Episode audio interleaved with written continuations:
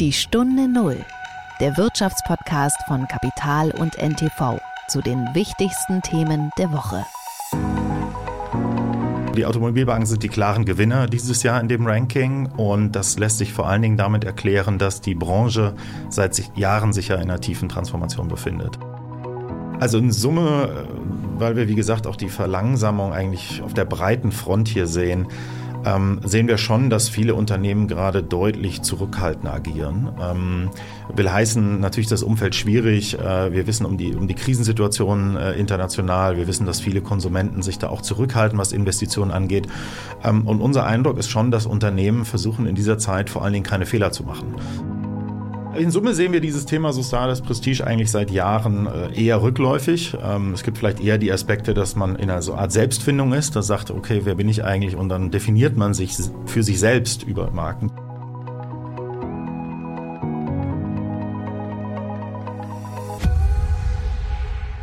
Es ist Freitag, der 24. November. Das heißt erstens, dass in einem Monat Weihnachten ist und zweitens heißt das, dass wir Sie herzlich willkommen heißen in einer neuen Folge der Stunde Null.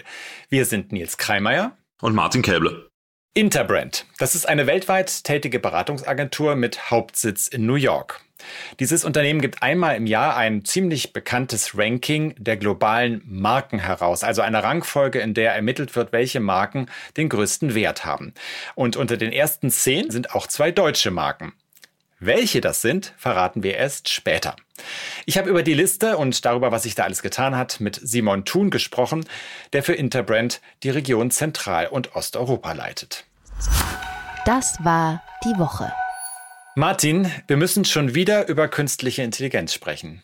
Oh ja, allerdings. Vielleicht, bevor wir loslegen, inhaltlich äh, noch einmal den Disclaimer. Das äh, haben wir ja auch beim äh, vergangenen Mal so gemacht, als es um dieses Thema ging. Das Wichtige ist äh, zu sagen, Martin, dass du ein Unternehmen gegründet hast und auch für dieses Unternehmen arbeitest, das selbst im Bereich künstliche Intelligenz unterwegs ist. Trotzdem würden wir sagen, wir können mit dir darüber sprechen, weil du den nötigen professionellen äh, Abstand hast äh, und vor allem da natürlich den Vorteil hast, dass du es auch deutlich besser einordnen kannst, worum es hier geht. Ja, genau. Also ähm, mein Unternehmen informt, wir implementieren auch AI-Lösungen, ähm, vor allem für Verlage und Contentfirmen. Aber zugleich war ich natürlich auch lange Jahre Journalist und betrachte das Ganze auch immer noch ein Stück weit aus journalistischer Sicht. Genau, und äh, damit kommen wir auch schon so ein bisschen zu dem Thema, denn in dieser Woche, das werden vielleicht viele auch schon mitbekommen haben, hat sich in dieser Branche der künstlichen Intelligenz so eine Mischung aus Drama und Farce abgespielt, von der man, glaube ich, wirklich sagen kann, dass sie in der Wirtschaftsgeschichte äh, ohne Beispiel ist. Das wird auch von vielen Experten so eingeschätzt. Es geht um OpenAI. Das ist das Unternehmen, das hinter dem Chatbot ChatGPT steht der mittlerweile ja vielen ein Begriff sein dürfte. Das ist diese Software, die auf Anfrage Texte und alle andere Medienbeiträge verfassen kann und die dann so klingen, als habe ein echter Mensch sie verfasst. Und dieses Unternehmen gilt ja wirklich als eine der heißesten Wetten auf die Zukunft. Ja, genau. Und bei diesem OpenAI mit dem Großinvestor Microsoft im Hintergrund, da war diese Woche wirklich die Hölle los. Ähm, zunächst mal wollen wir die Chronologie nochmal rekapitulieren. Also am Donnerstag der vergangenen Woche, da erfährt Sam Altman, das ist der Gründer von OpenAI und eine absolute Ikone der AI-Szene, da erfährt er hinter verschlossenen Türen, dass der Verwaltungsrat des Unternehmens ihn als Chef vor die Tür setzt. Einen Tag später wird die bisherige Technologiechefin Mira Morati neue OpenAI-Chefin. Aber eigentlich muss man sich diesen Namen gar nicht wirklich merken. Denn kaum macht die Nachricht von Altmans Rauswurf die Runde, da springen, springen bei den OpenAI-Beschäftigten alle Sicherungen raus und es kommt so eine Art Aufstand ins Rollen. Die ersten kündigen ihre Jobs und man muss sich dazu klar machen, das sind absolute Tech-Spitzenkräfte mit hohen sechsstelligen Jahresgehältern, ja. Die Folge ist, der Verwaltungsrat wird panisch und sucht am Samstag von sich aus das Gespräch mit Altman. Worüber die reden wollten, wissen wir nicht, aber der kommt trotzdem im Büro in San Francisco vorbei. Und irgendwie kommt bei diesem Treffen nicht wirklich was raus. Stattdessen wird schon einen Tag später die arme Interimschefin Mira Morati schon wieder gefeuert. Ich hatte ja gewarnt, dass man sich den Namen nicht merken muss. Ja, und jetzt kommt noch ein neuer Name. Es wird dann äh, ein neuer CEO benannt, äh, ein Mann namens Emmett Shear, ähm, der mal Twitch äh, mitgegründet hat und von dem heißt es vor allem, dass er von künstlicher Intelligenz eigentlich gar keine Ahnung hat. Und dann gehen die Investoren von OpenAI wirklich auf die Barrikaden, denn sie fürchten jetzt langsam, dass angesichts dieses ganzen Personalchaos und dieser abwandernden Spezialisten der Unternehmenswert abstürzt. Und äh, beim Unternehmenswert reden wir hier immerhin von Dutzenden Milliarden von Dollar. Am Montag Jetzt sind wir in der, in der Woche, die wir jetzt beenden, hat der rausgeschmissene Sam Altman dann schon einen neuen Job. Und zwar bei Microsoft, dem Großinvestor von OpenAI. Da heißt es, Microsoft will um ihn herum ein Team aufbauen und passend dazu drohen hunderte OpenAI-Mitarbeiter in einem offenen Brief mit ihrer Kündigung, falls Altman nicht zu OpenAI zurückkehren darf. Es sieht also alles danach aus, dass diese Leute dann am Ende ebenfalls zu Microsoft gehen würden. Und es geht um hunderte von Leuten.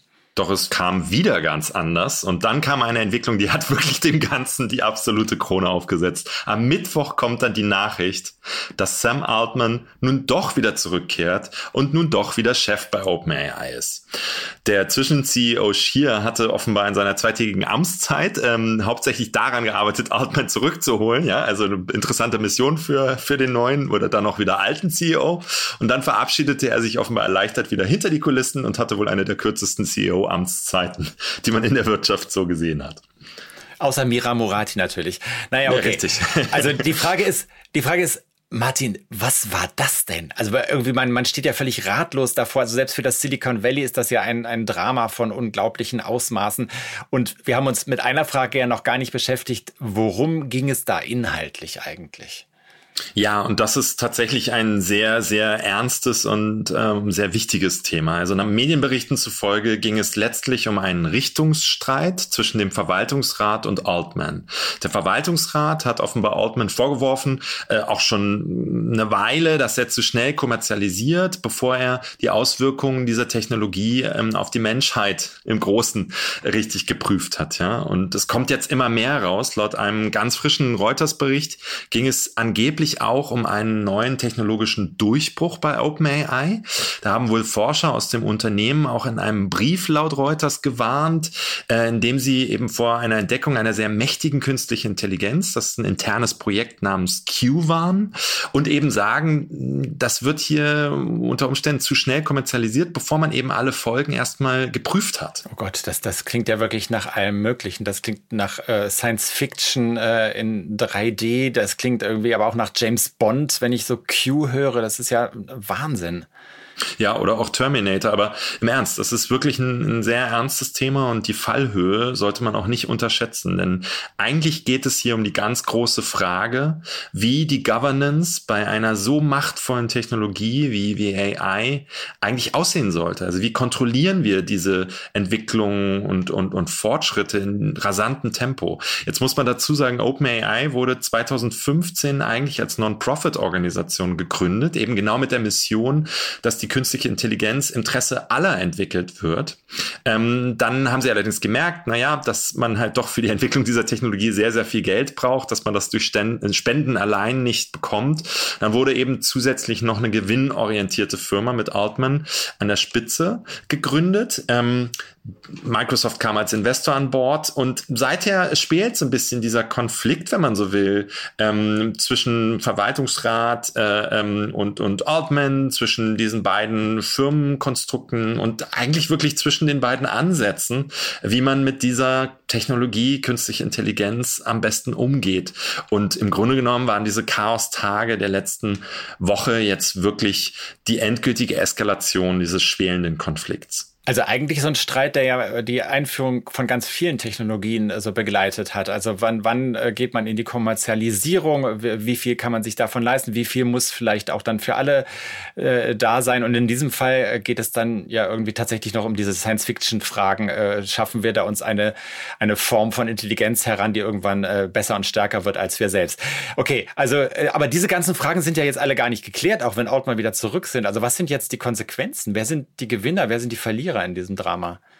Ja, darüber streiten und diskutieren jetzt auch schon viele ähm, Medienberichterstatter und Beobachter. Also was man sagen kann, unmittelbar den Streit gewonnen hat, wenn man so will, Sam Altman, ähm, wenngleich man auch darüber diskutieren kann, wie sehr gleichzeitig vielleicht seine Reputation jetzt doch gelitten hat.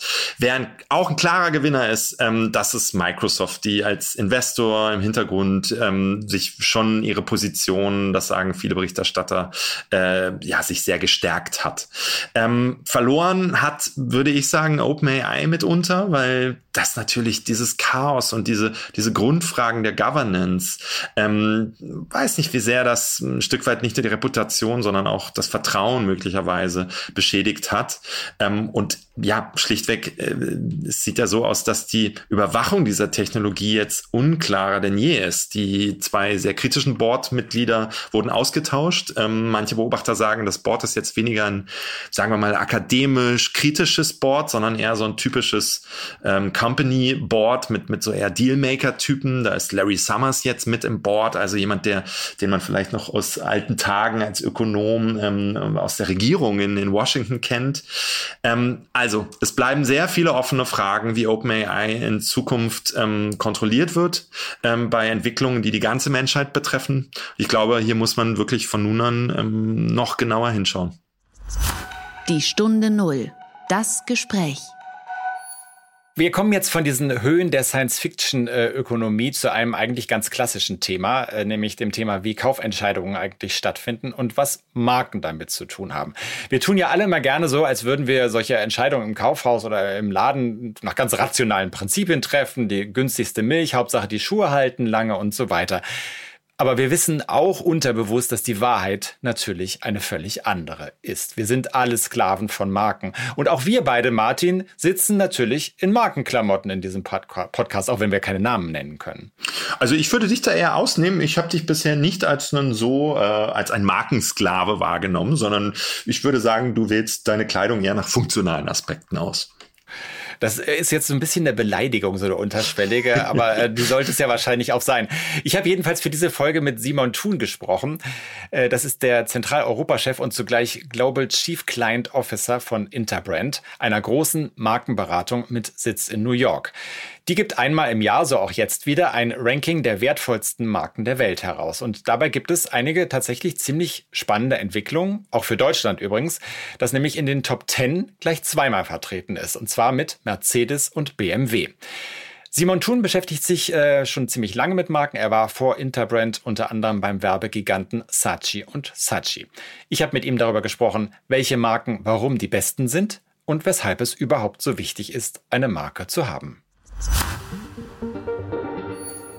Herzlich willkommen, Simon Thun, in unserem Podcast. Vielen Dank für die Einladung.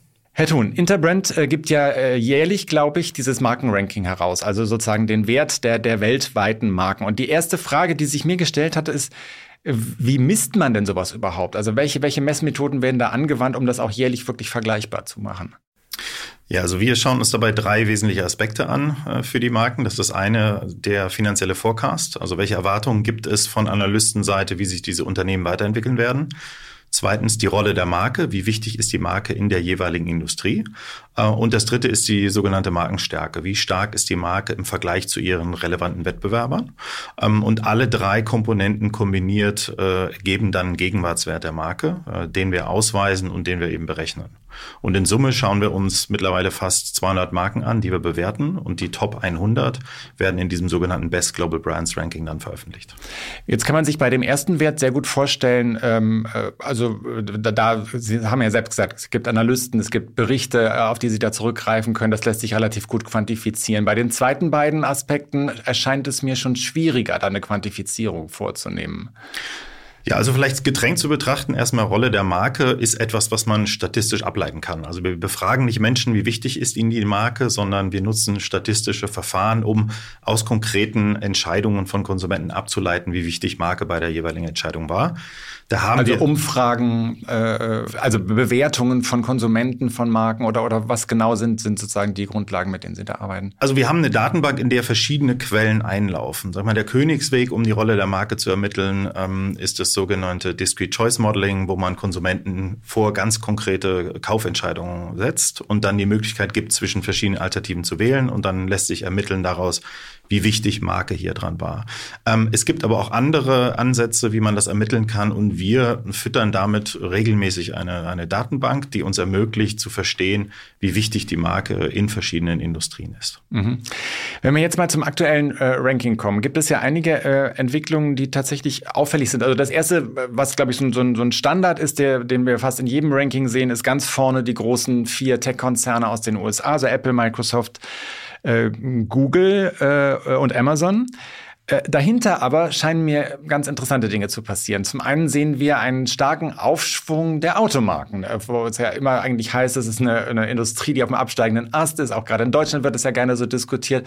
Irgendwie ist es kontraintuitiv erstmal, was da passiert. Also da ist ja, sind die Werte ja deutlich nach oben gegangen. Wodurch lässt sich das erklären? Absolut. Also die Automobilbanken sind die klaren Gewinner dieses Jahr in dem Ranking und das lässt sich vor allen Dingen damit erklären, dass die Branche seit Jahren sich ja in einer tiefen Transformation befindet. Also äh, die Veränderungen auf der einen Seite, was Nachhaltigkeit angeht, was äh, Elektrifizierung angeht, aber auch jetzt das Reagieren auf ähm, veränderte Kundennachfrage sind Themen, mit denen sich die Marken schon seit Jahren beschäftigen. Und man kann sehen, dass sie eben über die Jahre es geschafft haben, sich als Unternehmen, aber auch mit ihrer Markenführung danach auszurichten und jetzt eigentlich von diesem Momentum profitieren. Ähm, das, die Wachstumsraten sind ungefähr ähnlich im Automobilbereich wie im, im vorangegangenen Jahr.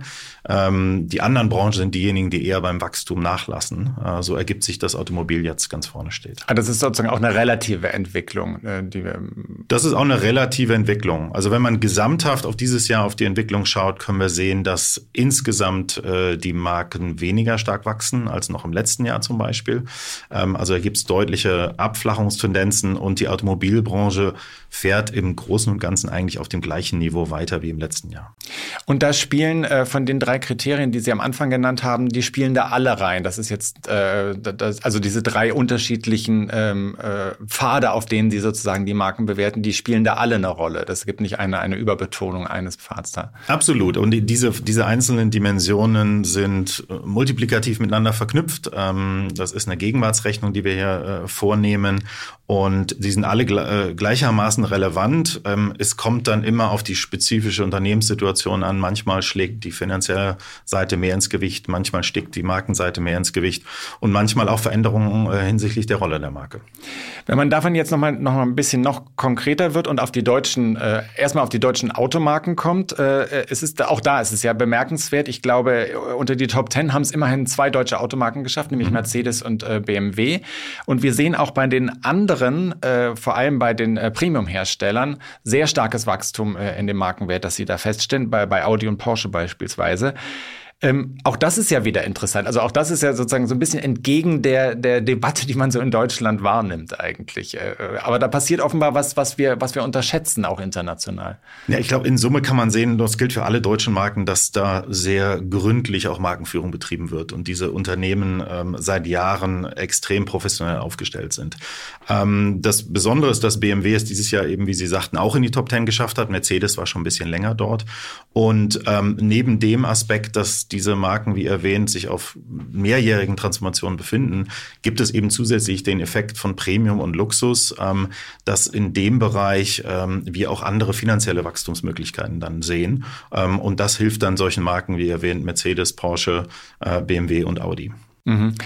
Ähm, sehen Sie denn äh, insgesamt eine positive Entwicklung der deutschen Marken? Also Sie hatten das ja gerade auch erwähnt. Ich glaube, Siemens ist auch relativ gut gelaufen.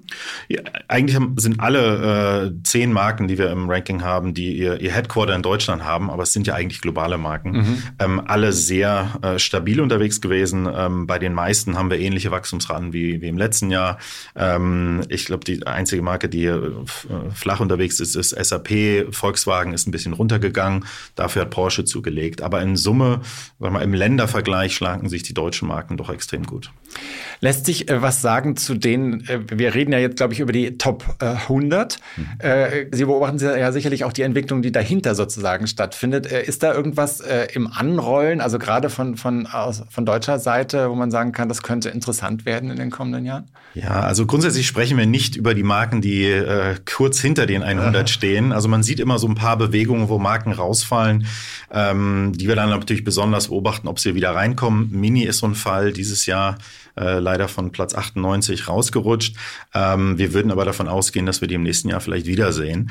Ähm, ich glaube, ist es interessant, sich mal die, die, die Steigerungsrate der einzelnen Markenwerte anzuschauen. Denn die Top äh, 10 zusammen äh, haben den gleichen Wert wie die 90 folgenden Marken. Also die Kurve wird sehr, sehr steil. Das heißt, zu Ihrer Frage, am unteren Ende des Rankings sind die Markenwerte also relativ flach. Das heißt, die Markenwerte sind sehr ähnlich. Da kann dann auch schnell eine Veränderung eintreten für die Marken, die 101 und folgende sind. Mhm. Was war so in den vergangenen Jahren unter den Top 10 äh, der, der letzte große äh, Zu Zuwachs, der da gekommen ist? Was war der, der, der letzte große Neuzugang? Ähm, der letzte große Neuzugang war, soweit ich weiß, äh, Nike im letzten Jahr, ähm, mhm. die dazugekommen sind, die ähm, vor ein paar Jahren sehr, sehr konsequent ihr Marketing ähm, neu ausgerichtet haben auf die Zielgruppen, die wirklich für sie die entscheidenden sind. Ähm, das war der wesentliche Neueinstieg und dieses Jahr, wie gesagt, mit BMW ähm, wieder ein deutscher Player. Mhm. Jetzt haben wir über die, äh, die, die positiven Entwicklungen gesprochen, also da, wo es, wo es nach oben gegangen ist. Es gibt natürlich auch äh, ein, eine Reihe von Unternehmen, es sind weniger insgesamt, aber bei denen es tatsächlich zurückgegangen ist, der Wert, den sie ermittelt haben. Und da fällt zumindest so eine kleine äh, Branchenentwicklung auch auf, nämlich dass das äh, in einem, zu einem Teil äh, Tech-Marken betrifft. Also mhm. beispielsweise, ich habe jetzt mir mal aufgeschrieben, Facebook, Intel, Philips, Nintendo. Bei, bei Hewlett Packard ist es äh, so stagniert äh, oder Huawei auch zurückgegangen. Äh, also auch jetzt erstmal äh, hat, das, hat das vor allem zu tun mit, den, mit der finanziellen Entwicklung äh, äh im Tech-Sektor oder was ist da aus Ihrer Sicht der entscheidende Grund? Ja, das, es liegt immer nahe, sich äh, spezifische Branchen anzuschauen. Da muss man allerdings schon dazu sagen, dass wir bei den meisten Industrien, die hier vertreten sind, doch eine relativ geringe Anzahl von Playern haben. Also wir eigentlich nicht wirklich repräsentativ komplette Industrien abdecken.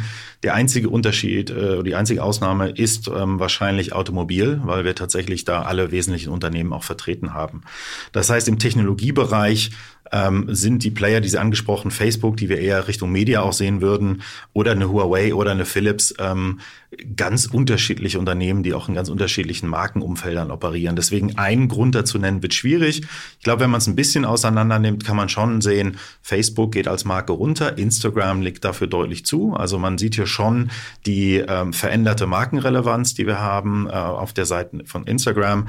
Also das, was man tatsächlich auch so wahrnimmt, dass einfach Instagram in der, in der allgemeinen Wahrnehmung auch eine größere Bedeutung mittlerweile hat als, äh, als Facebook, als die Plattform Facebook. Mhm. Also absolut. Also äh, das ist ist, immer schön, wenn das sozusagen dann auch plausibel direkt erscheint. Aber tatsächlich von den Daten da hinten können wir sehen, dass von den Finanzanalysten da höhere Wachstumserwartungen da sind für Instagram im Vergleich zu Facebook, wo man vereinfacht sagen könnte, ist das Geschäftsmodell nicht irgendwo gesättigt und haben sie eigentlich mittlerweile genau herausgefunden, wer eigentlich ihr Kunde ist? Ist das nämlich der Werbetreibende oder die Person, die Facebook nutzt? Bei Instagram scheint das Ganze ein bisschen klarer gelagert zu sein von den, von den äh, Wachstumserwartungen, aber auch von der Markenstärke. Also ein sehr viel klareres Profil, was Instagram tut ähm, und wie es hier auch die Verbindung zu den, zu den Kunden nach vorne stellt. Ähm, vielleicht ganz kurz zum Spezialfall äh, Twitter, wo es ja eine, eine, eine Markenveränderung gegeben hat. Ich weiß gar nicht, ich habe gar nicht drauf geschaut, sind die in den, äh, in den Top 100 Nein. sind nicht dabei gewesen? Ah, interessant auch. Das ist wahrscheinlich dann auch so ein Phänomen, äh, was sich unter äh, Akademikern, Journalisten so abspielt, dass man diese Marke besonders äh, wahrnimmt, aber dann in der breiten Bevölkerung spielt das gar nicht so eine Rolle.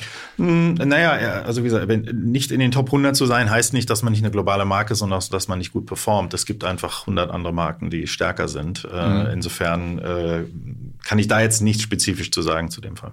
Also mich hat das deswegen interessiert, weil, weil äh, ja es ja ein sehr spezieller Fall ist von einer, äh, einer Markenänderung, äh, von einer Marke, die zumindest ja eine relativ starke Wahrnehmung hat in der Öffentlichkeit und da einfach zu sagen, wir, wir schaffen die alte Marke ab, sogar das Logo und, und gehen auf eine neue Marke. Äh, einfach vielleicht als, an Sie als Markenspezialist, äh, ja. halten Sie das für eine gute Idee?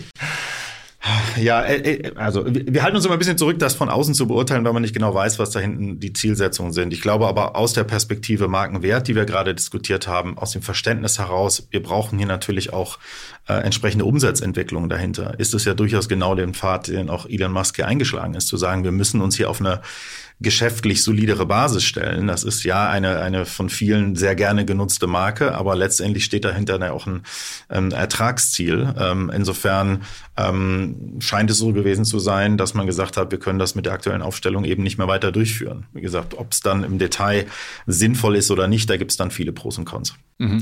Jetzt haben wir über so, so zwei äh, größere Trends ein bisschen gesprochen. Also auf der einen Seite die, die Autobauer äh, und, und das starke, der starke Zuwachs bei den meisten Autobauern. Auf der anderen Seite so ein bisschen, also ja, dieses Facebook-Phänomen, äh, über das wir gesprochen haben. Gibt es noch andere große Trends, die Sie in diesem Jahr beobachten? Also in Summe, weil wir, wie gesagt, auch die Verlangsamung eigentlich auf, auf der breiten Front hier sehen, ähm, sehen wir schon, dass viele Unternehmen gerade deutlich zurückhaltend agieren. Ähm, will heißen, natürlich das Umfeld schwierig. Äh, wir wissen um die, um die Krisensituation äh, international. Wir wissen, dass viele Konsumenten sich da auch zurückhalten, was Investitionen angeht. Ähm, und unser Eindruck ist schon, dass Unternehmen versuchen in dieser Zeit vor allen Dingen keine Fehler zu machen. Äh, vor allen Dingen inkrementelle Verbesserungen vorzunehmen, um eben stabil zu sein und nicht Gefahr zu laufen, hier deutlich abzurutschen. Und ähm, das führt dann eben dazu, dass auch die sprichwörtlichen großen Sprünge dann auch nicht mehr möglich sind, ähm, wie wir es zum Beispiel im letzten Jahr gesehen haben, wo Unternehmen teilweise deutlich ähm, massivere Schritte nach vorne gegangen sind, die sich dann auch an einem Markenwert niederschlagen. Also insgesamt mehr inkrementell nicht mehr, nicht die großen Schritte. Also diese zurückhaltende Entwicklung, die Sie konstatieren, die hängt dann einfach auch tatsächlich mit einem Zurückfahren der, der äh, Werbebudgets zusammen oder der, oder der, sagen wir, der Marketingbudgets. Äh, genau. Ich würde es nicht einschränken nur auf Werbung. Das ist nur ein Aspekt hier. Wir schauen immer uns die Markenführung ganzheitlich an. Ähm, aber es ist dann mit einer gewissen Vorsicht, die da agiert wird, ähm, was sicherlich auch im Umfeld angebracht ist. Ähm, und Strategien, wie wir sie ja von den zum Beispiel äh, Premium- und Luxusmarken sehen, zu sagen, wir setzen besonders auf die margenstarken Produkte, ähm, sind eben auch ein Stabilisierungseffekt, den wir hier sehen. Und ist das was, was Ihrer Erfahrung nach mit den Konjunkturwellen äh, tatsächlich auf und ab geht? Weil, also jetzt äh, intuitiv oder strategisch würde man sagen, es müsste ja eigentlich genau andersrum sein. In der Phase, in der, in der es schlecht läuft, müsste man ja eigentlich versuchen, eher stärker in, in Marketingbudgets zu investieren, um es wieder, um es wieder nach oben zu treiben. Eigentlich müsste es ja gegenläufig sein fast. Ja, ich, ich glaube auch nicht, dass es in Summe äh, hier deutlich runtergeht, was äh, Marketingbudgets angeht. Es ist nur ähm, ich würde sagen, ein bisschen äh, konservativer, wie hier investiert wird, in welche Themen investiert wird und worauf man sich fokussiert. Und man darf nicht vergessen, in Summe ähm, wächst das Ranking. In Summe legen die meisten Unternehmen tatsächlich im Wert zu. Es ist einfach nur von der Rate geringer als in den vergangenen Jahren. Ähm, insofern wir würden auch davon ausgehen, dass sich in den nächsten Jahren vielleicht auch wieder anders verbessert. Mhm. Sie haben ja äh, wirklich langjährige Erfahrung äh, im, äh, in der Bewertung von Marken, im, im, im Aufbau von Marken. Ähm, können Sie vielleicht mal ein bisschen erklären, welche Bedeutung hat das? Auch wenn man vergleicht ein Unternehmen, das sich direkt an den Endkunden äh, wendet, wie beispielsweise Coca-Cola, auf der anderen Seite ein Unternehmen wie Intel, das zwar ja so präsent ist, auch für den Endkunden, aber jetzt nicht unbedingt, ein, also was ist, was man jetzt direkt kaufen kann im Laden, abgesehen davon, wenn man dann in den Computer reinschaut. Aber mhm. also gibt es da einen unterschiedlichen Wert, den die Marke hat? Oder hat, hat eine B2B-Marke einen ähnlichen, äh, ähnlichen Wert und eine ähnliche Bedeutung wie, wie eine äh, Consumer-Brand? Also vom Gesamtwert äh, kann es das auf jeden Fall haben. Und wenn man sich das Ranking anschaut, sind da durchaus auch viele ähm, B2B-Marken ja vertreten. Ähm, es geht vor allen Dingen zurück auf den, auf den Faktor Rolle der Marke, den ich vorhin erwähnt habe. Und, und da ist eher der Unterschied, in welchem äh, Umfeld orientiere ich mich. Inwieweit ähm, ist das vor allen Dingen getrieben von rein subjektiven Kriterien? Inwiefern sind, sind, ist es getrieben von ähm, äh, objektiven Kriterien? Und so sehen wir das zum Beispiel im Bereich ähm, Utilities, also Energie, die Rolle der Marke sehr gering ist und im Bereich Luxus ist sie extrem hoch, ähm, weil man eben sieht, da, da wird die Entscheidung vor allen Dingen von der, von der Marke getrieben. Und im B2B-Bereich gibt es eben auch Industrien, wo Marke eine höhere Rolle spielt ähm, und andere, wo sie geringer ist. Also es kommt mehr auf dieses Industriesetting an als die Trennung Consumer Brand versus B2B. Bei Energie, wo Sie es gerade erwähnen, ich erinnere mich noch, es gab ja diese Zeit, als der Markt geöffnet wurde und tatsächlich versucht wurde, da auch über Markenbindung zu arbeiten, als dann so sowas wie Yellowstrom kam und so. Das ist ja schon auch versucht worden da sozusagen eine Markenbindung aufzubauen. Absolut. Und das sind auch ohne Frage natürlich auch, auch starke Marken im Energiebereich. Aber wenn dort die Rolle der Marke so zwischen 20 und 30 Prozent liegt, sieht man, dass das deutlich getrieben wird, die Entscheidung von anderen Punkten. Aber Marke ist nicht irrelevant. Ähm, es gibt ja auch dort eine Reihe von subjektiven Kriterien wie ähm, vertraue ich, dass diese Marke auch im nächsten Jahr noch existieren wird, ähm, die dann dazu führen, dass die Kunden sich eher für die eine oder die andere Marke entscheiden. Ähm, weil wir eben doch als Menschen keine rein auf den Nutzwert orientierten Wesen sind, sondern und da spielen auch andere Faktoren eine Rolle. ja, das stellt man bei sich selbst ja auch immer wieder fest, ja. Ähm, äh, vielleicht abschließend so ein bisschen, äh, um ein Gefühl dafür zu bekommen, äh, wie das international ist. Es ist ja eine, durchaus eine internationale Liste von Marken, die Sie da auflisten. Und es gibt ja so diese Klischees. Die Amerikaner können gut verkaufen. Äh, die Deutschen können das nicht so. Die Franzosen sind äh, gut, was Luxus angeht. Die Italiener vermutlich auch. Finden sich diese Klischees aus Ihrer Sicht bestätigt in so einer Liste äh, oder gibt es da auch Dinge, die dem komplett zuwiderlaufen? Also im Großen und Ganzen, glaube ich, könnte man viele Klischees hier auch bestätigen. Ähm, der eine wichtige Aspekt für uns ist immer, wir reden über die Best Global Brands. Und ähm, wir sehen hier seit Jahren einen Trend, vor allen Dingen in Asien, dass viele asiatische, vor allen Dingen chinesische Unternehmen das gar nicht mehr als erstrebenswert angesehen, wirklich eine globale Marke zu werden. Während in den USA das eigentlich immer die Prämisse ist, zu sagen, wir sind stark im Heimatmarkt, so jetzt erobern wir auch den, den Rest der Welt. Deswegen haben wir im Ranking sehr viele US-amerikanische Unternehmen. Ähm, wir haben kaum chinesische Unternehmen, weil die eben sagen, wenn ich China abdecke, wenn ich dann Asien mache und dann Europa noch schaffe, dann reicht das eigentlich. Und zu gewissen Grad äh, sind wir vielleicht auch gar nicht in den USA erwünscht. Also Beispiel Huawei, die hier eine der chinesischen Marken sind, die in diesem Jahr auch wiederum verloren haben, unter anderem äh, aufgrund der schwierigen Situation in den USA. Das heißt, es gibt solche, solche Tendenzen, die, die Amerikaner, die sehr stark auf Globalisierung setzen. Ich erwähnte schon die Deutschen, die da immer sehr gründlich, äh, nachhaltig an das Thema Markenführung auch rangehen und wir nicht äh, Effekte haben wie bei Tesla, wo es mal nach oben schießt und dann wieder nach unten geht. Ähm, Luxus sprachen Sie an, ja, das sind die französischen Luxusmarken, die wir im Ranking drin haben. Also da gibt es schon gewisse äh, Länderspezifika. Ähm, uns ist aber immer wichtig zu betonen, deswegen auch unser Best Global Brands Ranking. Alle diese Unternehmen befassen sich sehr, sehr tief mit der Fragestellung, was heißt es eigentlich, eine Marke im globalen Kontext zu führen? Ähm, und das ist eben heute nicht mehr, dass ich nur überall das gleiche Produkt anbiete, sondern ich muss es auch schaffen, die passenden, kulturell passenden ähm, Erlebnisse zu ermöglichen. Und das ist deutlich komplexer. Was bedeutet das äh, mit den kulturell passenden Erlebnissen? Also naja, es ist, äh, sag mal, wir sehen ja in den Top Ten ist auch Coca-Cola als eine äh, Marke noch sehr stark, seit Jahren eine starke Seitwärtsbewegung und eigentlich immer so die Ikone, was dann auch eine sehr an einem Produkt orientierte Marke angeht. Ähm, wenn wir uns die anderen äh, Marken im Top-Ranking äh, angucken, in den Top Ten, die Technologiemarken, ja, die haben auch einheitliche Produkte, aber die Art und Weise, wie in sie in den Märkten auftreten, ist dann doch deutlich nuancierter. Ähm, und das ist das, was heute eben wichtig ist in der Markenführung. Ich kann nicht nur sagen, sagen, ich habe hier das Produkt, ich habe hier die, die Kernstrategie, sondern ich muss immer gucken, dass das auch eine kulturelle Relevanz in dem jeweiligen Markt ähm, berücksichtigt, ähm, so dass Themen wie Brand Governance, wie man so schön sagt, für Unternehmen heute immer wichtiger werden. Wie sorge ich dafür, dass alle auch die Marke bestmöglich nutzen in ihrem jeweiligen lokalen Markt? Weil es eben doch so ist, dass eine Marke in unterschiedlichen Märkten unterschiedlich wahrgenommen wird. Letztendlich werden Marken von Individuen gekauft, die in ihrem sozialen, in ihrem kulturellen Kontext eingebunden sind und, und die auch in diesem Kontext entscheiden. Wenn sich jemand äh, so tief in dieses äh, Thema äh, äh reingefuchst hat oder vertieft hat wie Sie, äh, sind Sie sind, sind Sie gefeit vor, vor der Wirkung von Marken beim Einkaufen oder sind Sie genauso abhängig davon wie wir alle? Ja, ich also ich äh, sehe natürlich auch, dass ich auch von Marken beeinflusst werde, aber ich würde es auch gar nicht als negativ irgendwie wahrnehmen, sondern das ist ja auch etwas ähm, durchaus sehr Positives, warum man sich für Dinge entscheidet, wo man sagt, das entspricht vielleicht genau genau meiner Lebenseinstellung. Das entspricht vielleicht den durchaus auch den Werten, äh, für die man steht. Das Thema Sustainability wird ja immer wichtiger und da gibt es sicherlich Player, wo man sagt, na ja, die sagen das jetzt nur, aber die verändern nicht, das nicht. Und es gibt andere Player, die da deutliche Schritte gehen. Und wenn man sagt, hier ist ein Unternehmen, hier ist eine Marke, die eigentlich das in die Richtung vorantreibt, wie ich selber für richtig halte, dann finde ich das eigentlich eine sehr positive Entwicklung und würde sagen, ja, dann entscheide ich mich auch gerne für diese Marke. Aber manchmal bedeutet das ja auch einfach nur einen Preisunterschied, den man äh, bereit ist zu zahlen, Manchmal dort um sich soziales Prestige zu verschaffen. Ja, ich glaube, in Summe sehen wir dieses Thema soziales Prestige eigentlich seit Jahren äh, eher rückläufig. Ähm, es gibt vielleicht eher die Aspekte, dass man in einer so Art Selbstfindung ist, das sagt, okay, wer bin ich eigentlich? Und dann definiert man sich für sich selbst über Marken. Das gibt's schon. Aber wir können eigentlich schon feststellen, dass seit, seit äh, jetzt mittlerweile zwei Jahrzehnten sich das dreht in die Richtung, dass Marken eigentlich das Element sind, mit dem Unternehmen auch ähm, zur Verantwortung gezogen werden. Also äh, die Konsumenten heute viel mehr dahinter schauen zu sagen, wenn du das hier versprichst über die Marke und du verhältst dich aber auf eine andere Art und Weise, ähm, dann kann ich ja sehr gut mit meinen Füßen auch abstimmen und woanders hingehen.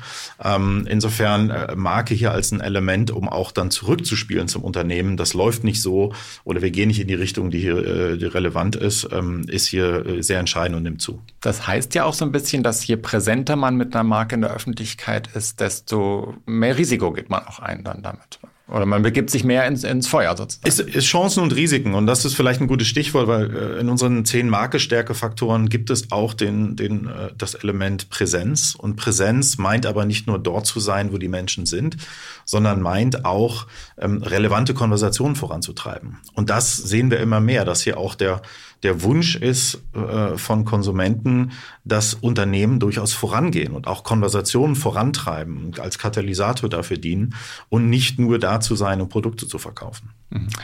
Wir beenden jetzt diese Konversation und ich danke Ihnen ganz herzlich, dass Sie da gewesen sind. Simon Sehr gerne. Vielen Dank. Ja, Martin, die Stunde Null ist ja eigentlich auch so eine kleine Marke, oder? Ja, also ich finde, unser Ziel sollte es sein, dass wir vielleicht äh, irgendwann mal als Trikotsponsor von einem Fußballverein mit der Stunde Null auftreten. Das wäre doch nett, so auf so einer Brust das Logo dann. Naja, gut, und dann lassen wir die äh, Zuhörer und Zuhörer abstimmen, welcher Fußballverein es sein soll. Aber da wird es wahrscheinlich dann einen riesen Krach geben. Das wollen wir natürlich nicht. Wir hoffen jedenfalls, dass Sie äh, wieder Spaß gehabt haben an dieser Folge und würden uns sehr freuen, wenn Sie auch in der kommenden Woche wieder dabei sind. Alles Gute und Tschüss. Ciao. Die Stunde Null der Wirtschaftspodcast von Kapital und NTV zu den wichtigsten Themen der Woche.